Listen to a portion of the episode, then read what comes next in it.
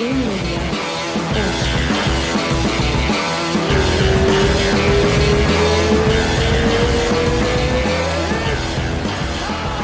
that's it. We we live. Well, I say it's live, but it's not. It's live for us, but the, the show is not live. So, Michelle Waterson, what an honor! Thank you so much for doing this. We finally made it. oh, I know. You know, we're all cooped up in the house anyway, so I figured why not? Let's let's let's talk about let's let's let's kind of connect. I, I honestly haven't really talked to you since um Since- or had been able to have a long conversation with you since the Onnit summit yes, but that's true. That's true. It was my first and only yoga class. Never did another one. and I still joke around with uh, Brandon Gibson because he was, he was the three of us on the on the class, right? And you were like perfect, and me and him we were struggling and looking at each other and making fun of each other. It was so funny. it was so funny. I just did a podcast with him uh, last week or a couple of weeks ago. He, he- he's he's awesome. You have your own gym now, right? Like you, you that's where you're doing your camp now. Or you're still at Jackson's? yeah you know um I, i'll never leave jackson's you know it's that that's that's my home that's my family but you know even before this crazy pandemic happened. Um, when my husband and i moved in decided to buy a house that was one of our you know dreams was to be able to have something that we could um, work out at home you know um, Yeah. because because when you have children you're not always able to like get up and go and it cuts into your day. You know you drive out an hour and then you have to train and drive back.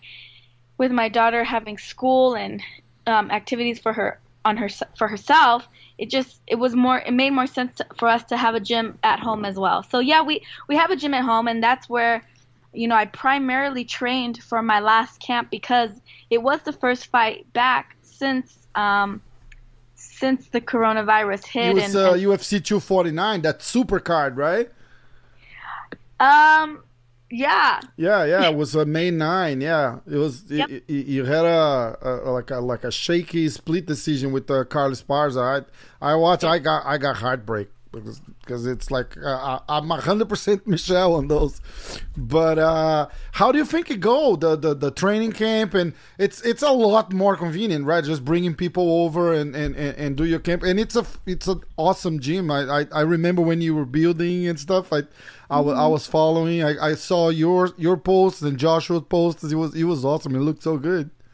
Yeah, you know, um, it was nice. It there's just something about being able to go into a gym though, you know, where where you see all your teammates and you're able to like, you know, joke around with them, and it's it's it, it's kind of like going into work. You know, I think it's it's a different feel when when work is at home versus when you go into work, and and your mentality shifts, right? So you go into work and you're like, Mm. all right, we're ready to take care of business. Yeah, that's a You good know? point.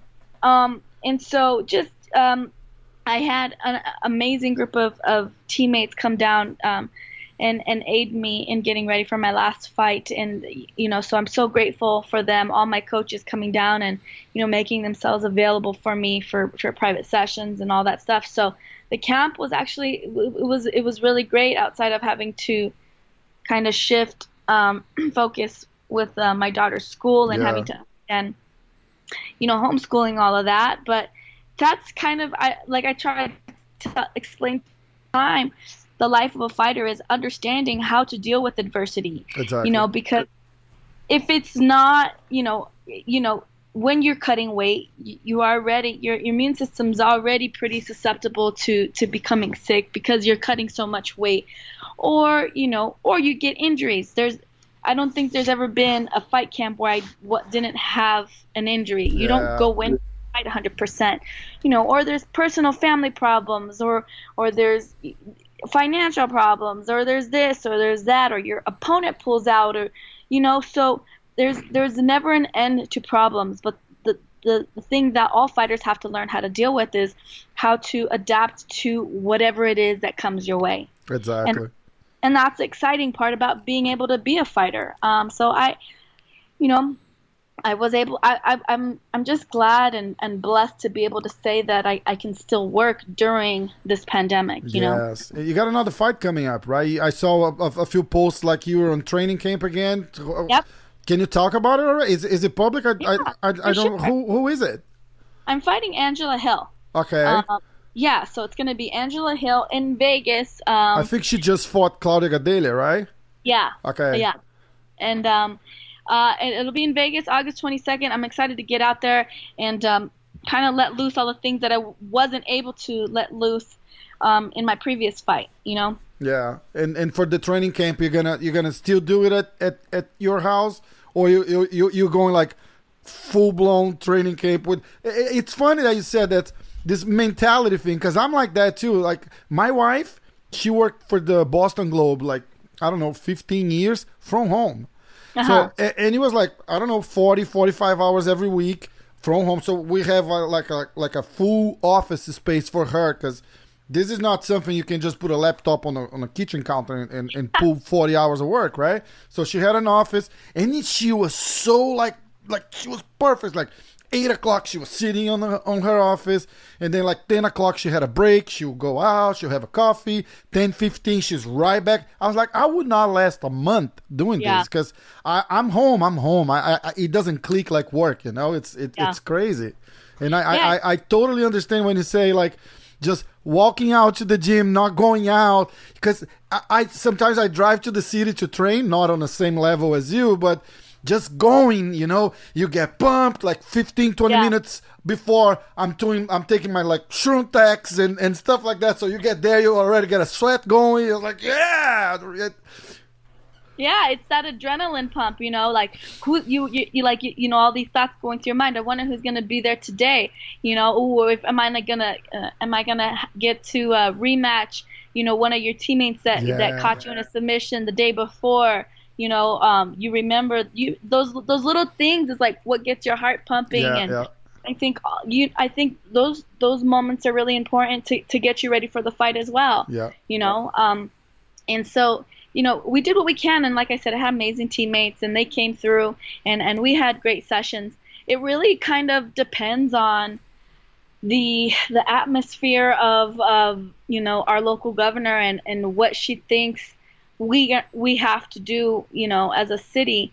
Um in my opinion i think that you know professional fighters and athletes are probably the most healthy um, um, people out there and and and the most low risk people um, when it comes to getting affected. Yeah. um, but uh, you know in in a negative way. Obviously if they if they catch it you know they're going to get sick but i think that you know the the likelihood of them you know it it um it hurting them in in a big way that it a way that it does to, to some other people is is not as high Yeah. um so like i guess how i how i try to put it put it in perspective for me is you know if there is going to be you know a a test group of people that you would put together you know then it might might as well be, well be professional fighters because you know you know we are very healthy and we're all young and our our you know our immune systems are strong because we're training three to four times a day Yeah. um,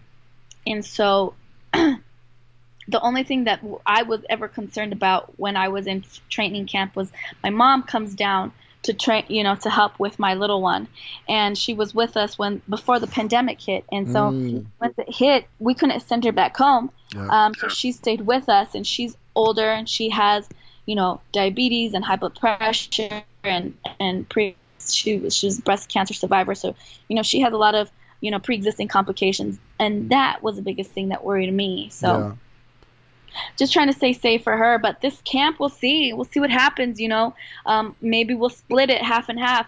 You know, half in at our gym and half at, at the the Jackson Winks. And um, and and if they put another restriction on on groups of training, then then we'll just have to do it at my house. Yeah, are they are they open or they open with restrictions? Because there, there's a bunch of places there. Like I I've been talking a lot of with a lot of people from like American Top Team. So they're Yeah. doing like uh and th- there was just a bunch of cases coming out of American Top Team, right? Like there was a like a few fighters and uh, and a couple of coaches. So that because Flor- we were just talking that on in, in off, and Florida is like booming with cases right now. So that that's I, I really believe that's a reflection of that. But yeah, no idea. how how are the restrictions there? Because I, I know talking to those guys, they could do like professional fighters that, that have like scheduled fights. They were doing like smaller groups, but still at American Top Team. Yeah, that's exactly kind of, kind of the same um, structure that we've been doing. Just just the necessary fights that that have to happen. You know, the people that have fights that are scheduled. You know, and and they're just basically like small private classes. Yeah. Really. Yeah. You know. yeah. Um, and so, like you said, we, we get. To, I, I, I'm not going to complain because I can I can still work and I can still, you know, make money and, and provide for my family. So, so I'm grateful for that. Well, we'll, we'll we'll look forward to that. Have you been to the Brandon Gibson garage yet?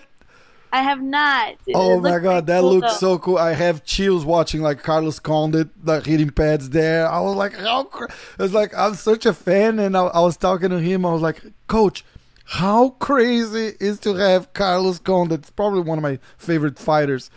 And I was like, come to your garage and hitting pads with the guy. And he's like, oh my god, it's crazy. And I was like, yeah, it's crazy. That's Oh, really that's cool. cool. Why why is Carlos one of your favorites? I, I don't know. I think it's just that that that uh the style, the way he moves, it's so like awkward. He has its own style. If you if you cover his face and you just let him move on the octagon, you know it's him fighting a hundred percent of the time. He's so unique. And it's uh and and and uh Brandon said that he's he's coming back. He's gearing up for for for, for another fight. So let's see. I'm I'm I'm so excited. I'm so excited to do it.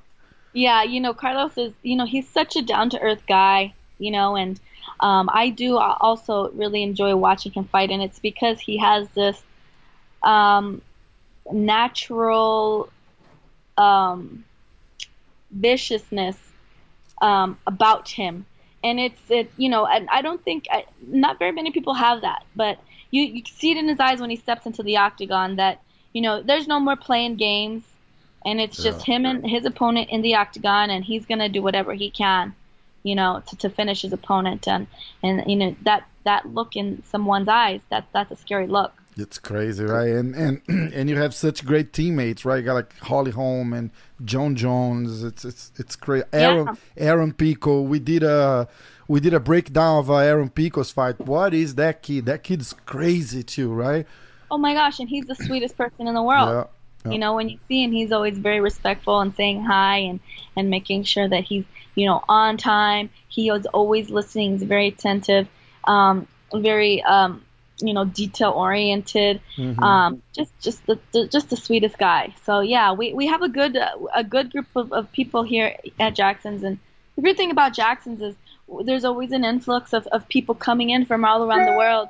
Um and so it's it's really cool. You, you never get um you never plateau Yeah. with your with your teammates because you're always seeing different styles and you're always growing and evolving. And that's so great and it shows right? Because everybody there like uh, improves so much all the time. Every time i we see you fighting you you you are getting better your wrestling is like top notch. It's it's it's awesome to see. And i think it's a it's a reflection of that right? Like you you got different people you, you kind of like tap on, on on different styles you see and everything. You, you guys change so quick styles and techniques. It's uh, that that's what it, it's amazing on uh, MMA and MMA fighters right? Like you could do one thing really well for one camp and then another camp you just pick a different kind of a technique or something and you just start using that. It's like oh where did that came from? It's so cool to see. Yeah, and I think what it does is it keeps like us older, you know, fighters, you know, it keeps us hungry because the younger guys come in, and it's kind of like one of those things. Like you, you want to stay at the top of the, you know, you want to you want to stay at the top of the food chain. You want to be, you want to continue to be the alpha. Well, you got to learn and you got to grow and you got to evolve if you want to do that, you know, or else you Yeah. get left left in the dust. Exactly. Look, how how do we go from uh Invicta champion and then we, we we got into the UFC? How how did you? We never talked about that. How did you start the the the the, the fighting career? You was I see your first uh, professional fight was in 2007. Yeah. T- tell a little bit of that. There was a there was some kickboxing fightings and and like actress and modeling and and a mom and it's like it's it's it's, it's kind of like a crazy life, right? Like all over the place and and and and, and doing so well too. Um, you know, I grew up doing martial arts. My brother, um, he's older than me, and I just, you know, I really looked up to him. So whatever he did, I, I followed suit because I just wanted to be just like him. I wanted to impress him. So when he got into martial arts, so did I. We we grew up watching, you know, Ninja Turtles and Mortal Kombat and Power Rangers, and so those guys, you know, Bloodsport, Jean Claude Van Damme, and awesome. um, Ernie Reyes Jr. Like these guys were were our were our heroes, you know. So um, when when we can get into martial arts, we did, and, and it completely took over our lives. And we competed monthly in, in karate tournaments. And as I got older, I knew that I wanted to continue fighting. Or no, no, I wanted to continue doing martial arts. I just uh-huh. didn't know in what aspect I would be able to do that. Um, and so, um, you know, I went to college because I was, you know, I I, I was a nerd. uh um, you know, I graduated top 10 in my class. I was, uh, you know, senior class president. You know, school was basically my second home. I was involved in theater and choir, whatever it was, like National Honor Society, diversity assembly, this, that, you name it, I was involved in it because it, I just, I loved school. Um, and so going to college, you know, I thought it would be the same type of camaraderie and this and that, and um, it just wasn't uh, I, I, I lost myself a bit in college and um, I didn't I, I didn't I, I lost my way I think. And I think a big part of it was because I stopped doing martial arts and I oh, lost my community.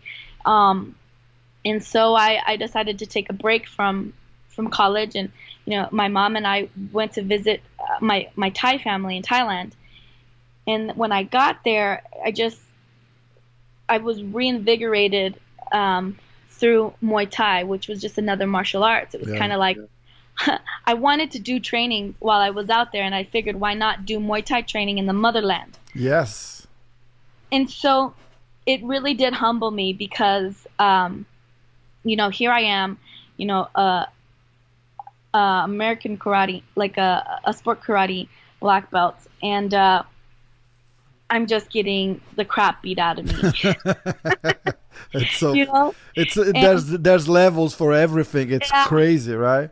Absolutely. I'm thinking like i'm thinking i'm like hot hot shit and and then i'm i'm just getting the crap beat out of me and they're making fun of me because my roundhouse is a karate roundhouse and and muay thai roundhouse is like completely different story. So they spent two weeks trying to correct my roundhouse and I wouldn't say necessarily correct it because, like you said, they're they're they're just two different martial arts. Yes. You know, so karate karate roundhouse is, is is a chambered, you know, point sparring, quick, you know, fast twitch roundhouse, and a Muay Thai roundhouse is a take your bat to your leg, and and you know kill kill your leg type of roundhouse. Yeah. So um, it just opened my eyes to this whole new world and really made me realize how much more there was to learn about martial arts. And I came back, I stopped going to school, you know, and I decided to move out to New Mexico and, and pursue a fight career. Wow.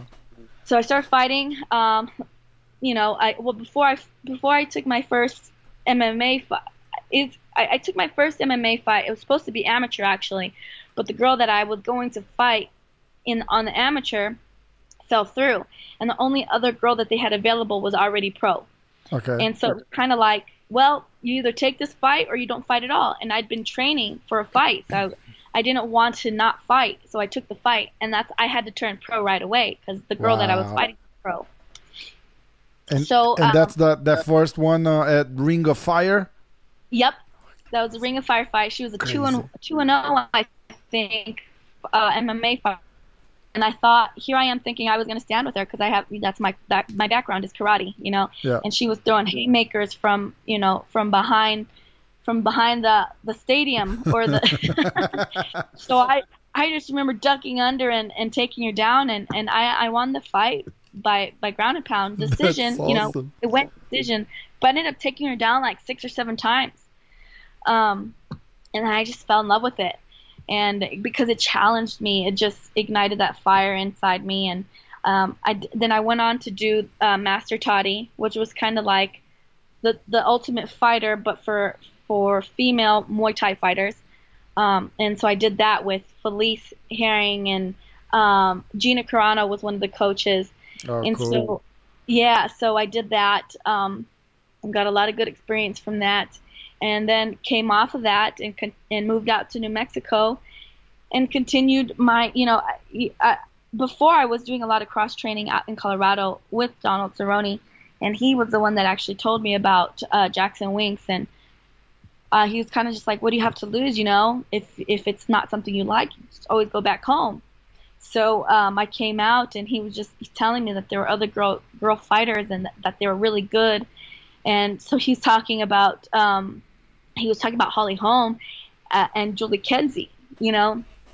So I went out there and I just fell in love with the atmosphere, and it was um, there was really not much to do in Albuquerque, but the the gym itself was like um, it was like a sanctuary. It was like a uh-huh. haven some you know, some places feels like feels like it's it, there's there's this uh, I don't know if you ever been to the to the Hands of Grace here in New York City.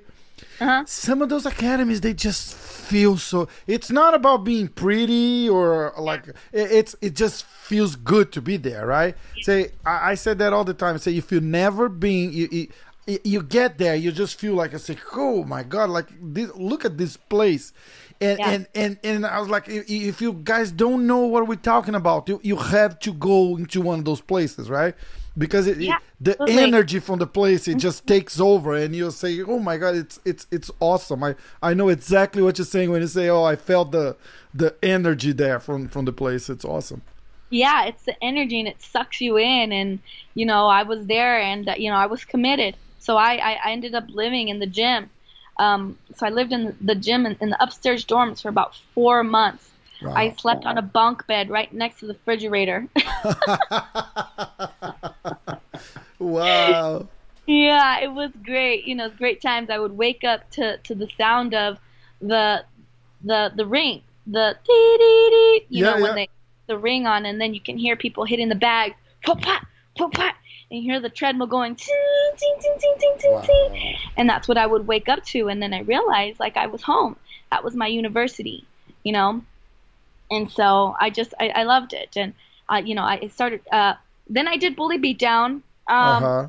and then after bully beatdown my, my, my husband and I went on a, a cruise and um, I ended up you know uh, getting pregnant so okay. and you know probably the best thing that's ever happened to me in my that life. That was around know? 2010, right? When, yeah. How, how, old is your daughter now? She's nine. She's nine. Yeah, she's she's the same age as my daughter.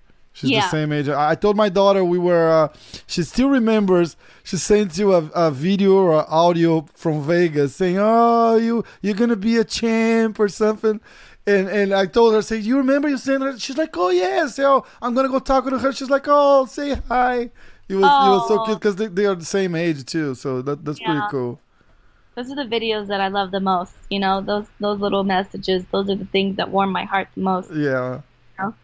Yeah. So um, I and, did Invicta. I lost the belt, and I think at that point, my mind was just kind of like, I think I was distracted a bit because, you know, at that point they just opened up the the 115 division in the UFC, and I'm I remember looking around and seeing myself train right next to, um, you know, Holly Holm and Jon Jones and, you know, I, Rashad Evans and Georges St. Pierre and all these people. And I'm like, if I'm training next to these people and I'm putting my heart and soul into it, I want to be able to, you know, you know, fight in front of an audience of as many people as I can. You know, I, I want to be able to, to, to find to, to be able to fight on a platform where I can reach as many people as I can. And it was it was a really tough kind of like conversation to have with myself, with my husband, and even Shannon Knapp, the um, the president of Invicta, because she's just such an amazing, you know, um, role model and leader for for the females in MMA. And um, even just talking to her and expressing to her just from like a like a honest, you know, in in just genuine standpoint where I would, what I wanted to do with my career. And she was just so um, open and caring about myself and my career and my future that she was just like if you think you can do the, go to the UFC go for it you know and and so we called and I, I made the jump to fight from uh, from atom weight to, to straw weight and we asked them if they'd if they'd have us and they signed us That's so awesome. really exciting time, and here I am. That, yeah, no, this, this is awesome. And look, they're not doing you any favors. You've just been getting like the toughest competition, the toughest possible competition. And I love that. You know, that's but what that's- martial arts is all about. Exactly, exactly. I remember uh, texting you right. I think it was right after your fight with uh, Cortney Casey, because Yeah. uh, you you were coming from from from two tough losses. Uh, that that Tecia Torres it was a decision. I always get mad. Look, I, I I have no journalist blood on me whatsoever, so I, I always get mad. I like I, I I take sides. I don't care. It's like so I was like that was bullshit always every time every single time. That- that's also a funny story. Aaron Pico, right? I was uh. I always text uh, Brandon to say every every time one of you guys are fighting and I see Brandon, and I was like, "Good luck, coach. Let's go. Th- th- This is gonna be awesome. We got the victory and all that stuff." And uh, and then I see Aaron. I think Aaron had like a couple of losses, like crazy fights, right? Like where he Yeah. was he was winning and he just goes for it and he ends up like getting knocked out. Uh, and then I, I saw a fight that was uh, he was on the undercard for the Bellator, and I got so upset. I text Brandon. I was like, "Why are they doing this to this kid? This kid deserves to be on the main card. Why?" Is-? And then he texts me back like a couple of days later. He's like, "Well, we actually asked like to to slow him down a little bit. Yeah. You know." I was like, "Oh, okay, that makes sense." but that's how like I take sides all the time. I was like, well, just because he lost, now he's on the undercard. It's like, oh no, no, no, that came from us, you know, just to kind of slow things. Like, oh, all right, yeah. Now that you said it, it kind of makes sense. But just, Yeah. un- until you, I you, honestly. To, to to be honest, I think that's that's an amazing thing. You know, I think when you have like a personal connection with somebody, you should like just the same way that you have a personal connection with your favorite, you know, soccer team or football team. Like it should be like that. It should be like a ride or die.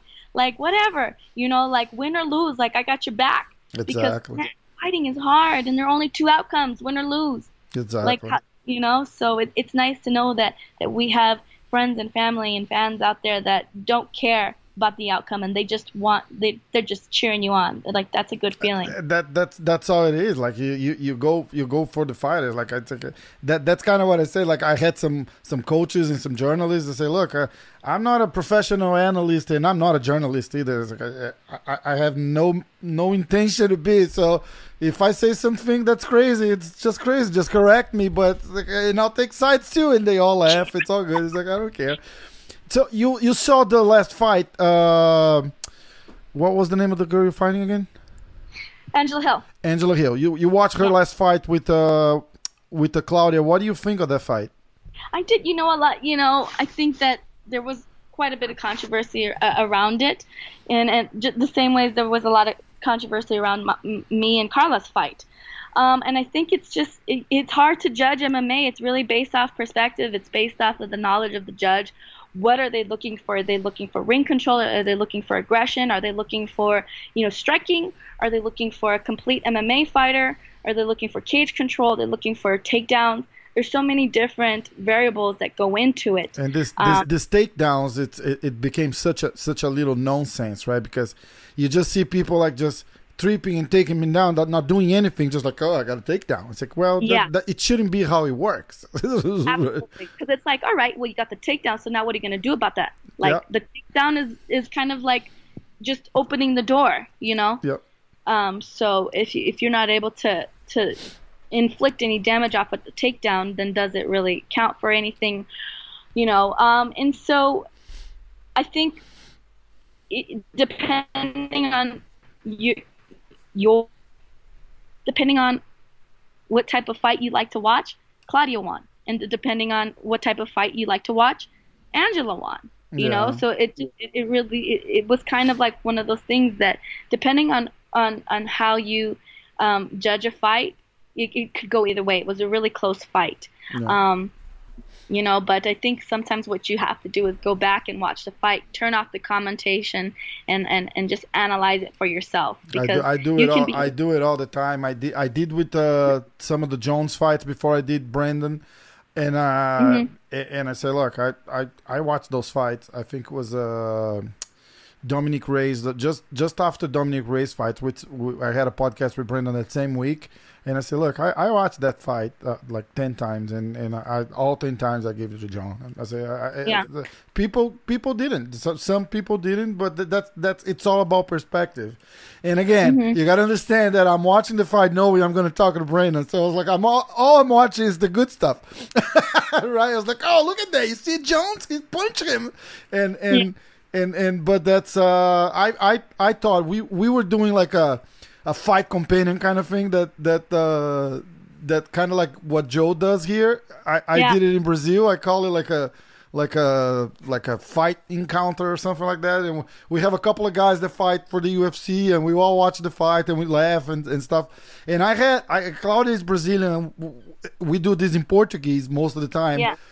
And uh, I, I had uh, I had I had Harris winning, and I, I did not see Claudia Claudia winning that fight, but uh, huh. But like I say, it's all it's all about, and I, I think like everything should be about how much damage you get, right? Like if you're taking the person down, if you're just gonna take, it's it's not like, like a wrestling tournament. It's like you gotta take him down and you gotta do something.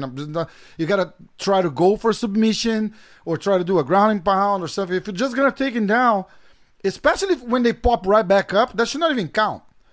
Yeah, that's the thing. You know, I, you know, um, some people too when we talk about inflicting damage that can be hard to determine too because some people just take damage a lot easier than other people you know and you know like if you was that fight with george st pierre and who did he fight johnny hendricks yes that he had his you, face like all was yeah if you look at that fight, you you, you would want to say, well, George St. Pierre was the loser because of how much damage he took.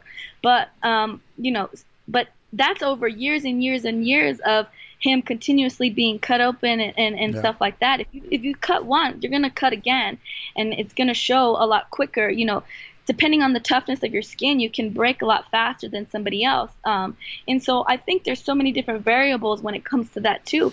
You know, you you might show that you you have a lot of damage, like even with the fight against Weili and Joanna. You know, like. Uh, I thought Joanna won. But Me too. And I was like, because she had that giant egg coming out of her head, whoever watched that is like, oh my God, she's getting beat up, right? Yeah, yeah. And so it's, it's one of those things. I mean, in, in that fight against those two ladies, there there was no loser, you know. But um, like I think in that case, the judges were like, man, well she she took a lot of damage, and and they could have been like, well, there's no way that you know she wa- she wins that round with uh, that amount of damage. But you have to think how many times has has Joanna had a crazy wars and and has gotten a hematoma on her left side and has gotten yeah. a hematoma on her right side and has gotten a hematoma in the middle. Eventually, it's going to add up and and and whatever it, it added, added up that night. You know what I mean? And not to take anything away from Weili because she saw she saw blood and she went for it. That's, you uh, know? Unfortunately, there that's what you have to do. Some someone needs to win, right? I I, I yeah. get it and so like it, it's kind of hard in that sense i do think that the, the judging needs to be changed um, I talk about it all the time like even within the case of my fight if i would have known that the judges were were looking for more more striking um, I, like um, i thought in, in in my mind i thought i was winning i could hear my coaches I could hear her coaches out of desperation. I could even hear the commentator say, "Well, Carla needs to do something because yes, she's not winning." Yes, yes. Um, and so I thought I was in the clear. But if in the first round I went back to my corner and, and, and I saw that all the, the judges thought that I lost the fight, I'm like, oh shit, like I need to change it up. Yep. I need to for a takedown. But you know, it's so ridiculous that you even have to think about that, right? It's like yeah. if you're going there, you're dominating, you're doing what you do. Those judges should be should be able to recognize that. It's funny. I had a uh, uh, Rodrigo Minotauro. You know who that is? No. no. Uh, Minotauro Nogueira, Big Nog. Oh, they, yeah. They, they, call yeah they call him Big yeah. Nog here. Yeah, I'm yeah. sorry. Yeah, so he's the UFC ambassador in Brazil, and uh-huh. I just had him on the podcast, and, and, we were we finished the podcast and talking about judges because he was complaining about it. So we're having some crazy decisions going on. That no, that that UFC 249. I think we had like yep. three or four fights, right? That were bad, bad yep. calls for sure. Yeah, we had the. Uh, I think who complained? Uh, Dominick Cruz complained about one of the referees too. He said that he smelled like mm-hmm. booze or something like that. So it was it was some some crazy stuff. Yeah. So we were talking, and uh, and I think I heard I, I don't know if it was Chael Sonnen or uh, Kenny Florian talking about that too. Say those guys should be watching these fights back somewhere in a in, in like in a soundproof cabin or something from the TV, Yeah. right? No crowd noise, no. The, they cannot see a lot. The worst place you can be is sitting like level side on the cage from one angle.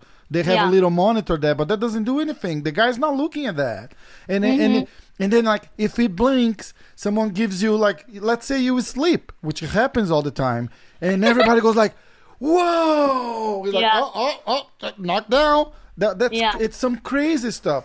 I have a, a very good friend of mine, Paulo Costa. He's uh, he fought uh, Yoel Romero in uh, California, and if you watch, I think the first round they scored a knockdown to Romero, and Yeah. Paulo slept. He, he was uh, like, he, he- if you're watching slow motion, you see his right leg goes down and he, he just goes like this. But it was at the same time that Romero kind of like punch and and the punch just goes by here. So if you don't slow down that thing, you see the punch and Paulo going down. It's like, oh, he was a knockdown. Mm-hmm. And and you gotta watch like a couple of times so you see it. You analyze his legs movement. His his feet goes like he bends like this before the punch. That's why I know it was his leap. And Yeah. how can those guys make those decisions on the fly like that? They should be able to rewind and Yeah. watch and play again as much as they want.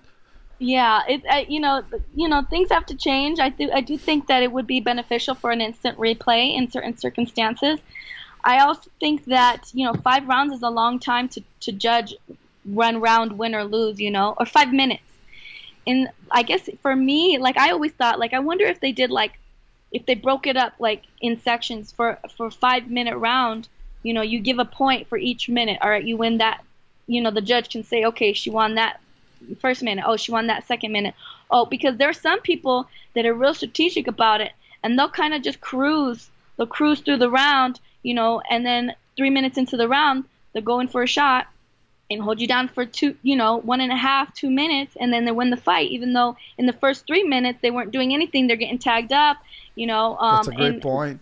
you know so i mean there there's a lot but i guess kudos to that person that understands that that's a that's a great strategy to have Yeah. you know what i mean so i don't know i'm sure it will change eventually some crazy, a, a lot of options. But I think if if we just started having people that actually know about MMA, it will help a lot, like a lot, yeah right? but then it gets to that point too it's like if well if you're biased because if you have a jiu-jitsu background then you're gonna you're gonna sway towards Yeah. somebody that's on you know jiu-jitsu if you have a wrestling background then you're gonna be swaying towards somebody that's more wrestling if you like to see blood you know if you like to see more of like the the, the chess matches and it's just like it, it, there's a there's so many variables that go into it. Any way we put it, there's a way to twist it too. Like, There's there's, there's no right way to do it. It's, it's just gotta we just gotta go and hope, right? And then there- there's that thing like, oh, just don't leave it on the hand of the the, Yep. the, the judges. I was like, well, but sometimes you get to a level like like Jones, right?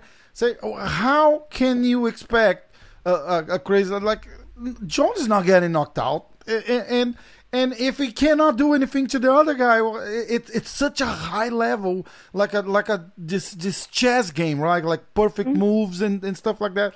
It, decisions are gonna happen, and they're gonna have to handle it, and and, and they gotta handle it right. It, it- it's just not. Yeah. Oh, don't leave on the hand of the judges, just because it's come on. Well, that it's just easier said than done. You know I mean? exactly, exactly. Obviously, every fighter wouldn't want to leave it in the hands of the judges. You know, if if I had a choice, I'm gonna go in there and finish the fight in the first minute and go home and, and, and celebrate with my family. No, like You know- uh, Amanda Ribas style yesterday, right? That she, she fought uh, Paige Van That's Zysek. That was- great. we, we did that live yesterday, and Amanda jumped on the live after her fight. And, and she was like, Yeah. Look, uh, I, I saw her arm. I didn't want to really go for it because she's kind of notorious for not tapping with, with Yeah. on, on her arm and stuff. But the arm was there. I said, I'm going to take a shot at it. And that was it. I got it. It's like, wow. It- and that's the best case scenario for, for every fighter get in, get out, no punches, no anything. Like, she can fight next week if she wants to. There was not a single scratch on the lady's face. Yeah, for sure. Yeah. That's but- great. You know, that's great mentality to have. You know, I, it is. It's the right mentality to have to go in there and try to finish it. But like you said, once you hit, once you reach a certain level, then it's it, it, it is. It's a lot harder to get those finishes. Yeah, yeah, that's right. Let you want to talk a little bit about the fights yesterday? Sure. How, so we, well, we saw. first we're gonna tell me what happened in New York because you're because of all the, the craziness. Oh, that's right. So yeah, we, we, we were talking about that. So I was at Renzo's uh, last week, uh, and and like they they doing a little renovation because they they closed every, everything else in, in New York. It's it's shut. Some restaurants are are, are uh, okay too, like having like outside dinner and stuff like that. And uh but like with all those protests, like they destroy Manhattan, right? Like the, the- Yeah, so now that- you walk by. You, remember that uh, TV show, the The Walking Dead, where like Mm-hmm. the city is abandoned and there's like wood covering every storefront, and that's kind Yeah. of what it looks like. It's it's Oh, no, it's it's, it's horrendous. Now, now it's a little. It's there's more people out, but uh, so I get you Renzo's, and there's like the the wood covering the the the the the, the, the gym glass, right? Yeah. and uh, I re- and then I remember there was a post from them when those protests were going. It's a po- it's still on Renzo's Instagram. I think it's him and uh, uh, that there was Rolles Gracie and and uh, and Hiram maybe and Gregor. They were all there protecting the academy because the, th- Yeah. those guys were like a block away, just marching by. And Mm-hmm. when they were about to leave, they were like kind of like going down the street. They saw a few guys coming, and one Oh, of those geez. guys actually grabbed one of those uh, metal uh, fence that, that like barrier, and and and kind of like he was right in front of the Renzo's glass, right? So Uh-huh. the guy kind of lifted up. And they, they didn't know if the guy was gonna throw it or but that's what it looked like. And they all come Yeah. and run. It's like, hey, let go with this. Let so the guy ran and they they run and then they set a dumpster on fire at the corner of the street. It's just like a it's it's it's like it's it's ridiculous what what these people were doing. There was nothing to do with the protests. The protests Yeah. was so valid as long as there's no violence. There's no need to break anything, to rob anyone. It it got crazy. It got out of hand. Nobody and and I said that I say what's gonna happen is nobody actually remembers what was those those protests for because they destroy Yeah. so much, they cause so much damage that that's all people talk about it. The the real Yeah, reason for people going on the street and doing the rallies it's it's kind of forgotten because they, they destroy everything. Yeah, and it, it's really sad because it's it, now now everything is it's gonna because the, now the initial problem that that needed to be focused on isn't going to be able to be addressed because there are there there's like a pile of other problems stacked Yeah. on top of it, you know, and, and and that has to be really frustrating. I think it's has to be you know frustrating for everybody across the board because I'm sure the people that are peacefully protesting didn't want that either, you know, and then the people that you know have businesses downtown they have nothing to do with any of that. All they they're trying to do is support their family and and you know create a, a you know a life and a legacy for for their family and and you know for already they're probably already impacted because of the COVID pandemic and then for for that Yeah, to be stacked e- on top of it. exactly like you had your business closed for two months and, and now you gotta go in and do a renovation because they, they broke everything i, I don't i don't know uh Josie Gracie, she posted a video that they set uh, one of the 10th Planet Academies on fire in California. I, don't, Uh-huh. I don't know if you saw that. It's it's it was Yeah. it was not even and she was saying, "Dude, this is this is not like a like a chain. It's it's just a, a little franchise that the guy has. 10th Planet is this guy's life." Right? It's a it's a little like a one store like on a strip mall kind of thing. It was a Uh-huh. 10th planet uh and and they destroyed the whole they set fire on the whole building and the academy went too. It's so sad to see. It is. It's very heartbreaking. And I, I think it that it's heartbreaking for me because when I walk into my gym, we have people from all around the world. We have different ethnicities. We have different cultures. We have different backgrounds. You know, black, white, Asian, Russian, people from France, people from China, Malaysia.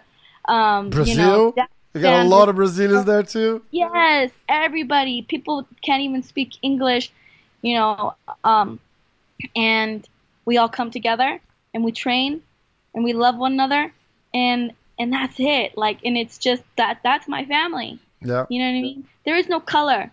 You know, when- when we step to the gym and and and I, I guess maybe I'm a bit spoiled in that sense because I just I know that if if um you know if you if you if you can create that type of culture you know all over the place it it, it would be a different world.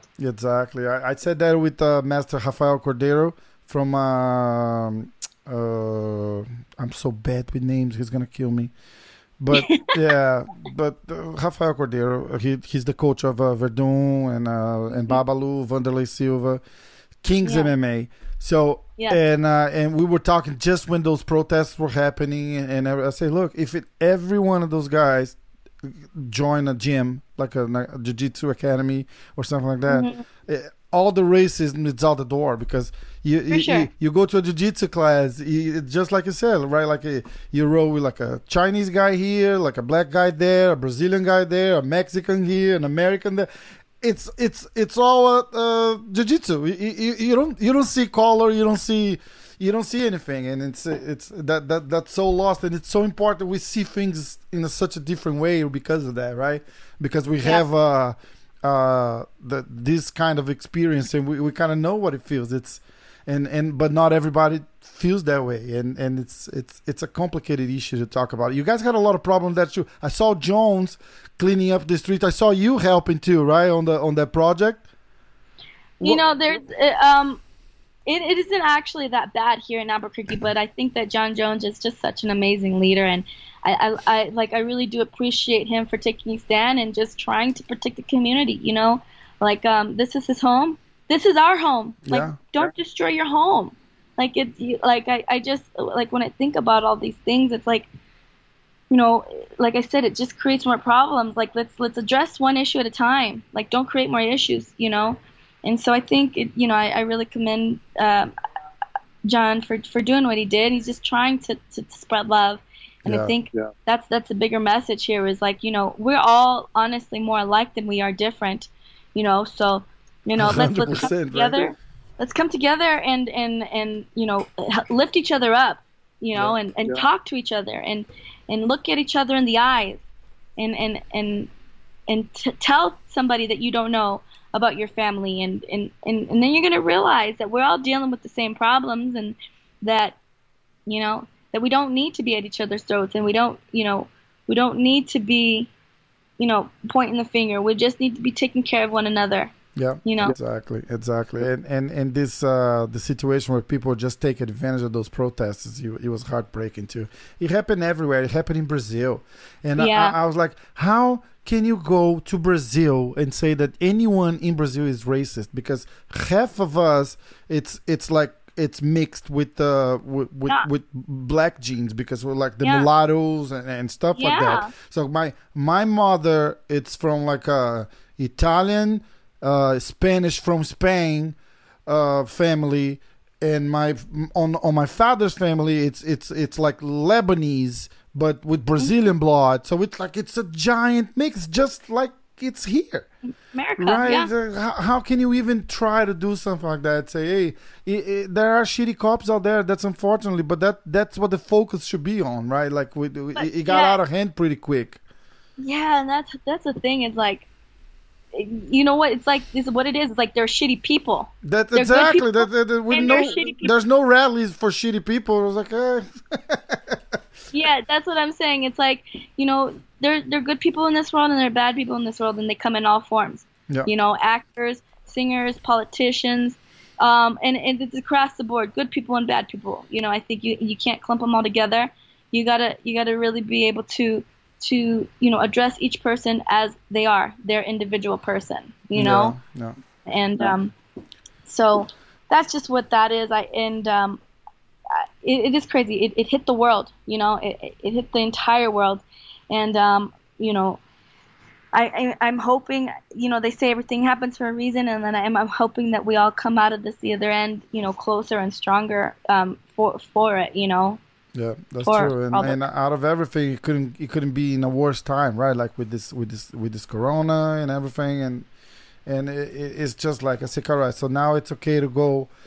If it's to get together to protest and break everything, it's okay to get together. But if it's to be, to support like a small local business, is not. It's it's it, it just gets crazy from there. Like you, It can- is- you, it you can bit even yeah you, can, you can't even talk about it. It's crazy. Let let let let's move on from this because we, we, we want to talk about good stuff. Look, uh, you watched the entire UFC yesterday. I did. All right, so what do you let's let's go. We we already talked Amanda Ribas. Uh let's not go too much into that because you guys might fight soon right it's like it might happen I heard he's calling out the winner of Carla's next match, so oh okay okay that's what I heard at least. But um, you know, it's that's what I tell people. It's kind of like you know, it's a small knit group of people. You know, I have respect for everybody that that that's in this circle because I know what it takes to get here. Um, but it's like that TV show, The Highlander. There can be only one. You know. yes, yes that's right you you're right oh my god you got that one that was deep in the in the in the drawer there right wow good. that was an awesome movie too uh all right so then we move on to uh jessica and rose hmm I, I, I think that was like super expected, right? Because the, the Rose was was kind of like outclassing Jessica on the first fight until she got caught on that uh on the Bate-Estaca, right? Because that's exactly man. what's uh, Jessica's nickname. I was like, That's her "C- bread and come on, butter, that's man." the girl's nickname. Just let go of that Kimura. yeah, dude. But you know what I think happened is that you know, you know, Rose likes to take risks sometimes, and her her jujitsu is real slick, and I'm sure that at, at her gym she catches people with that all the time. Yeah. But you know, when when you when you're coming up against, you know, Andrade, like you said, that's her nickname, that's her bread and butter. You know, she's gonna she's gonna throw it with everything she got, especially uh, in the position that she was. You know, she was she was getting beat bad, and she had to do something to, to change the tides, and she did. yep. Um, the fight was really great. I, th- I saw, I saw um, adjustments on both ends. You know, with with Rose taking more forward steps and not allowing the clinch to happen, making sure that she was, you know, framing anytime Jessica tried to come in on her. And Jessica, I think, did a great job with her adjustment, with her with her head movement and her footwork. You know, I think she learned That's quite true. a bit after she got fighting she got Lee. so much with her her stand up game was so much better, right? They were they were Yeah. talking like fight of the night kind of thing. It was I don't even know if they they uh, put out uh, bonuses and, and stuff like that yet. But and I caught I kind of saw too like if you were like a five rounder, the the the uh, Yeah, Rose try- would be in trouble because third round Jessica was coming back strong, right? Or n- yes, Yeah, for sure. She came the- back strong. the- she landed with the- some heavy shots. You know, even even Rose said like Jessica hits like a truck, and I'm sure she does because that's like again that's her bread and butter. She's Yeah. not trying to be fancy. She's trying to knock you out. You know. But I do I did see that improvement in her her head movement. You know, she was trying to move. She wasn't trying to just charge in, and so it was good to see improvements on both ends. I'm glad to see uh, Rose win. I I'm, I'm excited to see that match against Rose and Weili. It's gonna uh, be, you know, really exciting to see. That's right. Um, and, and you know, I'll be keeping a close eye on that. You know, studying all these girls. I think the strawweight division is super stacked. It so is. It's awesome. Like great, great fighters, right? Great fighters. And Mm-hmm. I, I was happy too because I was kind of afraid of say if Rose loses, she's she's probably gonna walk away because she was kind of on the edge a couple of times, right? And and and I was like, we might not see Rose again if she loses that fight.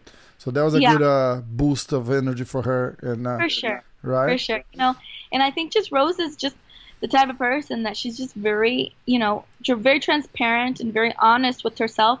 You know, in the moment. Um, and and so you know, she says what she feels, and I don't think she necessarily feels like, and which is an amazing character trait to have. And I think it's hard to have as a fighter because you you know there's so many outside pressures to, to, to continue to be a fighter and to be tough and to be this and to be that.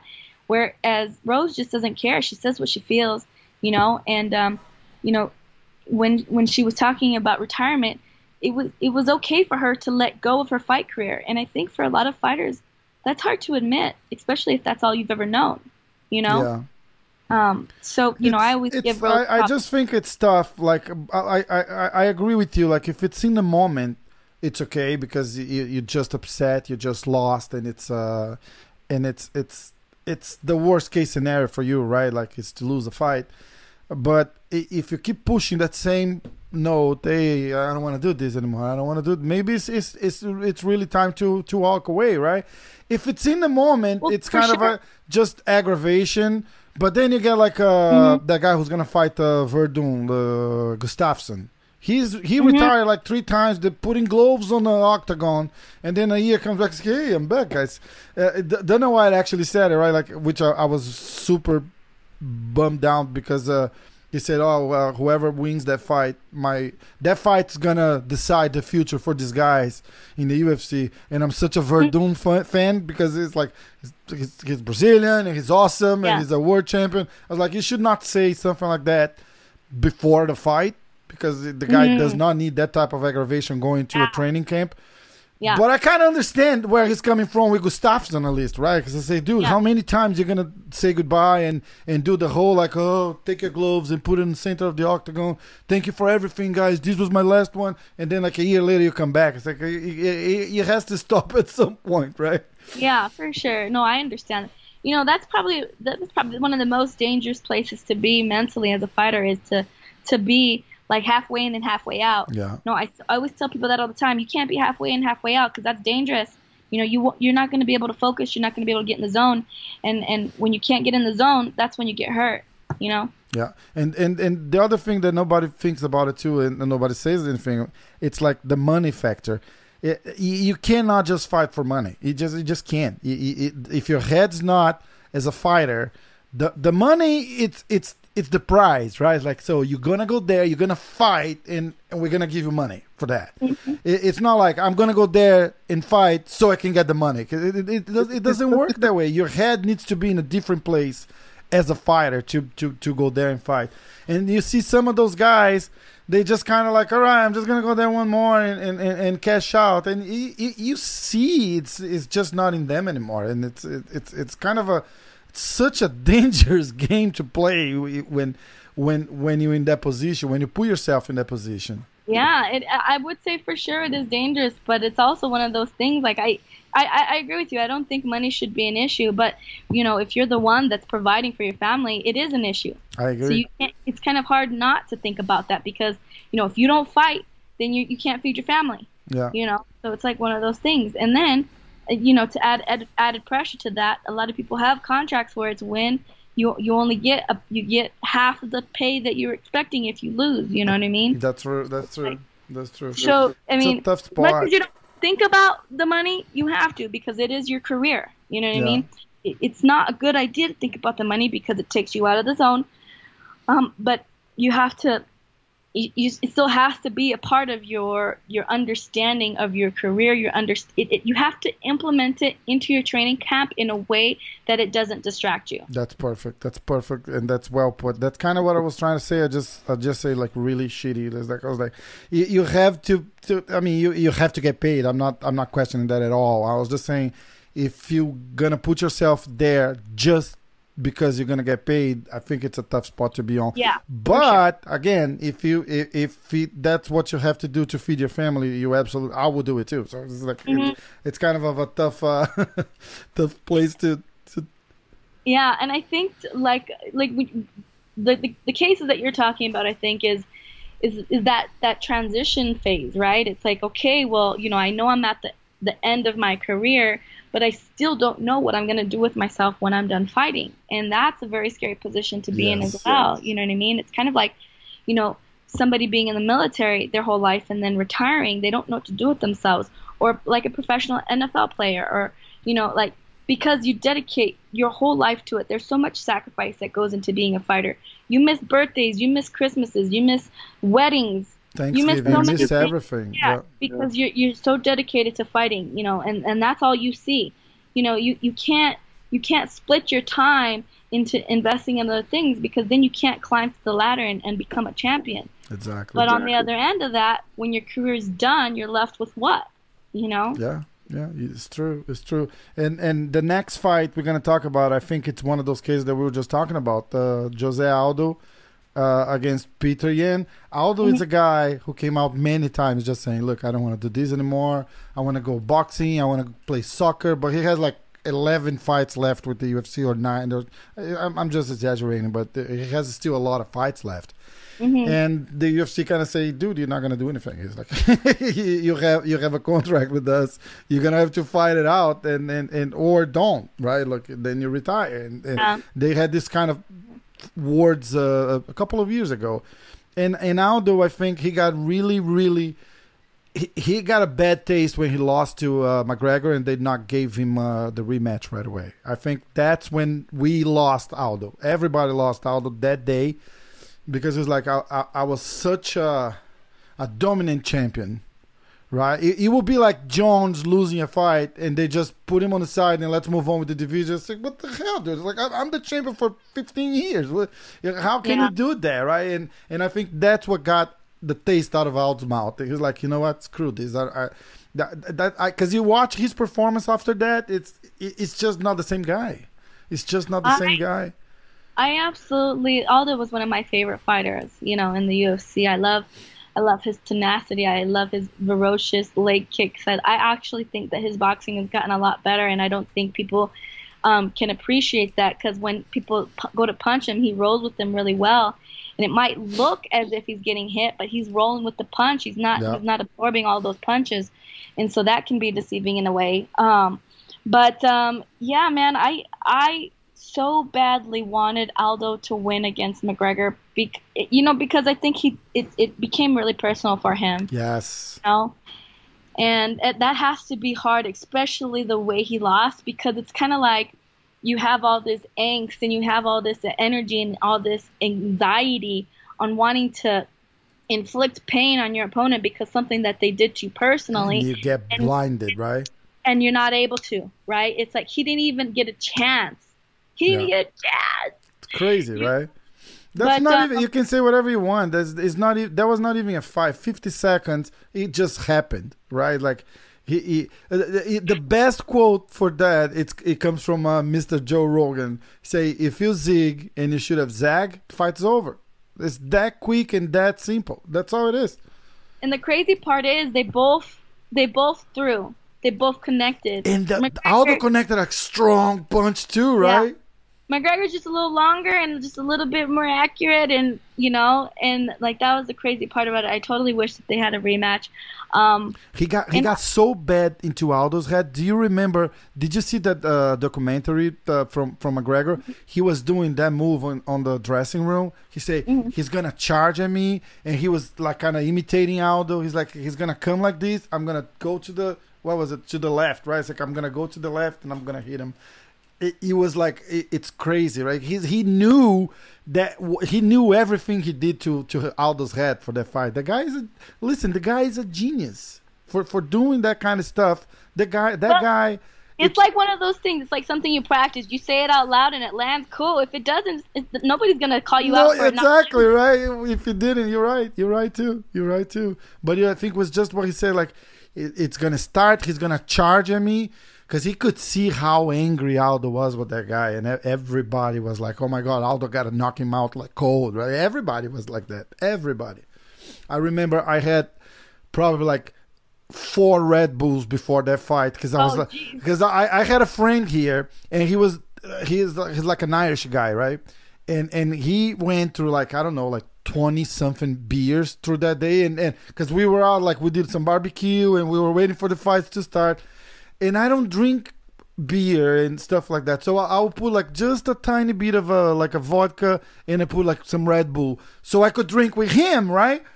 And uh and when the fight started, my heart was pumping so hard because of all the the Red Bull, and I was so excited. I was like, "Oh my god, oh my god!" And I could feel it like beating. I was like, "Great, I'm gonna have a heart attack before the fight. I'm not gonna be able to see the fight." And then, it, eh, and then it was like fifty. I, you know what? I just remember, I, and I told someone the other day, you listening to the Iceman on Joe Rogan's podcast, and you were doing the breathing exercise. You were driving, you start passing out. That was dangerous. So it's so. It's like let's do the breathing thing. Like it's like yeah. and then they say on the podcast, and then you're gonna start zone out. Just like oh, I can't. I'm driving. oh shit! Oh shit! that was so funny. Yeah, yeah, man. I was rooting for Aldo this this um yesterday, um, and you know, honestly, I thought he was doing a great job. Um, the guy was just a bit younger and a little bit quicker. You know, Yeah, you're right. You're right. they He- actually kind of had really similar um, fighting styles, in my opinion. You that's know, true. That's true too. But Aldo came so good on the second round. I was so I was like, oh my god, look at that! And he was kicking, and and and, and we we were on a live, and and this guy. Um, Marcio Cruz, his nickname is Pé de Pano. He's like a, he won like a Abu Dhabi's and stuff like that. And uh, and he was saying, "Look, Aldo needs to kick and do com." Uh, first, he was like, "Aldo's not kicking anymore," and then Aldo starts kicking. I was like, "It's like he's listening to you." It's like, "Yeah, but Yeah. now he needs the combos too," and uh, and Mm-hmm. he starts kicking and throwing those combos, like looking like like old old, Old Aldo, Aldo. right? Yeah, he's thirty three, right? That that's the craziness about this. So it's like for Aldo from two two three years ago. And then the third round, he was just gone. It's like it's, it's something like something turned off on him. It's it, it, it's crazy. It's, it's it's just crazy. Yeah, Uh, you know, I think you know you. I, I honestly, like I said, you you have to in, in in that scenario, you have to give credit to to his opponent. You know, his Yeah. opponent his opponent just turned it up just a little bit, and it was just a little bit too hard for Aldo to keep up that pace. You know, in Yeah. that third round. You know, And uh, Aldo was supposed to fight uh, Henry Cejudo uh, instead. Remember that fight was gonna happen in Brazil, and I said a hundred times that on this podcast. I say, if Aldo fought Cejudo in Brazil, he would he would have won the, the, the belt from Cejudo. I said Cejudo was much a, a, a much easier fight for Aldo than uh, Petr Yan from yesterday. yeah, really. Just wow. it's his styles, right? Cejudo is a beast. Don't get me wrong. That make But fight. I just think his styles change change everything. Just like if Aldo fights Max Holloway ten times, I think Holloway wins ten times because it's it's just such a terrible style for Aldo. It's Mm-hmm. uh, all right. Then we go Alexander Volkanovski and Max Holloway. I thought Holloway won. You did? I was like, I I, was like, it's so close, so close. But I, I, I thought, listen, but I wasn't watching that great either because we were talking. Vodka. Vodka. No, no vodka. no, but we were, we were just talking. We were live and, and telling stories and stuff like that. So I I thought from the flashes I got, I thought Volkanovski got. But uh, a lot of people saying Holloway won. Even Dana know- White, I think, right? Yeah, well, it's like one of those things. You know, it was such a close fight. You know, Volkanovski's the the champ, and I know a lot of people say that like if you want to take it from the, ch- if you want to beat the champ, you got to take it from him. You can't like kind of like skirt it through. You know what I mean? And so, ah, it was just like one of those things. It's kind of like, and you know, a lot of people are like, well, it is what it is. It happened the way it did. It could, when people say it could have gone either way, that like the most frustrating thing because as a fighter, it could have gone any way. Yeah, it could have gone any way, It but could guess go what? my way. Exactly. A win for me means double the pay. Yes. You know, gives me leverage for my next fight. It, it helps me with the trajectory of my career. You know, it, it uh, uh, the difference between a win and a loss means you know I'm moving up the ranks or I'm going down the ranks. And so it, it's easy for somebody to say it could have gone either way, but for the fighter, it changed the trajectory of their career. It changes everything. Exactly. It changes everything. It, it, Mm-hmm. it that's exactly it. It changes everything. One guy that that was there on a hundred percent. Whatever happens, it's only helping. It was Masvidal, right? For sure. Win win for him. Nothing, absolutely nothing to lose. If he wins, he's the champion. He beat Usman, which I never saw it coming. And if he loses, he came in on a week's notice, put up a show that got paid for, like paid for. Yeah, for sure. God knows how much because he he was the, that was the guy who like three weeks ago was on Twitter saying, "Hey, they don't pay me. I'm not gonna fight." And, and right, so Yeah. so I was like, "All right, so I guess he, he's getting paid." But that was that was not a surprise either, right? Like I, I had Kamaru uh, winning, and I had uh, Gilbert winning if he fought Kamaru. Oh yeah. I, I thought, I really thought, I'd say my pick was uh, Gilbert Burns submission on the second round against Wow. Kamaru. I say Yeah. Kamaru's gonna take him down. He's gonna do Uh-huh. the, the, the whole cage thing, like uh, put the pressure, and, and, and Gilbert, he's just gonna like kind of feel because they train together, right? So Yeah. he's kind of like he's gonna take he's gonna take a loss on the first round, kind of to feel what Usman, Usman has different from from whatever he's training. He's gonna let him take be taken down. He's gonna feel it. It's, he's gonna catch you with something on, on the second round. He's gonna Hmm. he's gonna prepare for that. But That's interesting. but that fight was good for for Gilbert because now they're probably gonna put that fight back. If uh, Masvidal won, Dan- Dana were already saying he he was gonna fight Conor. Oh jeez. Yeah. So It's crazy. Yeah, you see, uh, you know, I actually give Masvidal props. You know, he went five rounds. He Yes. went five rounds. with Usman six days no. Yeah. But you know, you also have to give credit credit to Usman because Usman is the one taking all the all the risk. yes, You know, he's champion, and he has to prepare for somebody that's very very good, high level knockout ratio. You know, in six days, completely different fighter than than than Gilbert. You know what I mean? Yes, mean? And so he's he's the one taking all the risk. So I thought it was a great fight for what it was, having to put it together last minute. You know, and um, I, I definitely would love to see that fight again with Masvidal having a full camp. Yes, yes. Usman actually. Did you watch the the, the post fight interview? Usman, Yeah. Usman said exactly that, and I loved what he said to the to the journalist that was asking him. He's like, "Oh, some some people are saying it was a kind of like of a boring fight, you know." And, and Usman was like, "Who's saying?" He's like, "Well, you? the, the the fans, the fans. Now it's the fans, right? Like, Yeah. oh, so you oh, put it on the fans. Someone just sent me this question, right? It's like it's not my question because I don't have the, the guts to tell you. So he goes like, "Yeah." So people were kind of saying like, you, "You you did what you had to do," and it was kind of boring. And he was like, "Who's saying that?" He was like, "Well, the fan." He's like, "Well, so have them come here and fight Masvidal for 25 minutes." It was awesome, right? Yeah, exactly. It's just like so easy to say, okay, okay. And so sometimes I just want to tell people that, okay, put the gloves on then, let's go. You know, then you then you then you know what's at risk. Put the Yeah. gloves on and then put your annual salary on the line. Yes. Hey, cut the weight, cut the weight, make the weight, and go there and do different. What whatever you're telling her to do, just cut the weight, make the weight, and go there and do it. Let's see how it mm-hmm. goes. right? Yeah, and and let a million people watch all around the world. You you find it on your underwear, uh, like in front of the national TV. It's crazy. Yeah. crazy Yeah. stuff. Look, let's. I, I'm gonna let you go because it's it's it's late. I know this this is awesome though. I'll talk to you all night, and uh, we we're gonna get really really like. I'm I'm pumped for your fight. Uh, uh, I'll I'll. I'll, I'll use I'll send I'll send now I got your phone number so I'll send you a text message like let's go kind of Oh, thing let's go. And we'll be, we'll be watching and, and cheering for you always. I, I think the thing that I took away from my last fight with Carla is, um, you know, I can't look at um, my fights as as matches.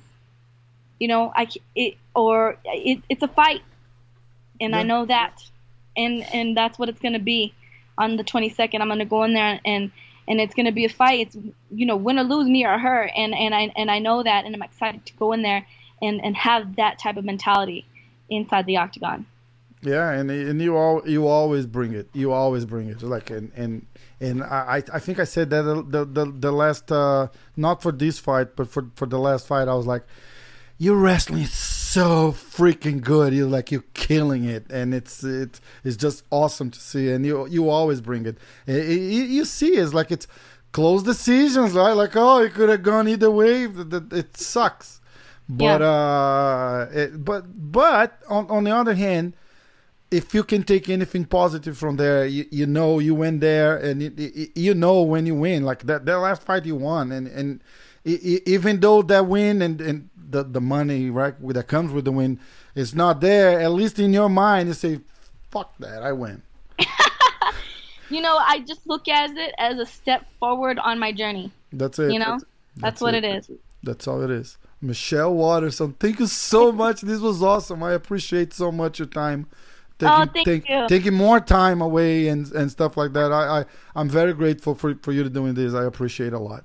Of course, thank you. So much fun talking to you. And again, you know, just sending my love. And you know, if anybody out there is listening, guys, like let's um like shift our energy to, to positive stuff and and, and, and you know impact the world in in a positive way. Let's do it. Let's come together and and, and unite. You know. Yeah, yeah, and Brazil loves you. That's why I wanted to do this. I, I, I'm in like uh, some MMA groups and Facebook pages and stuff because of the podcast.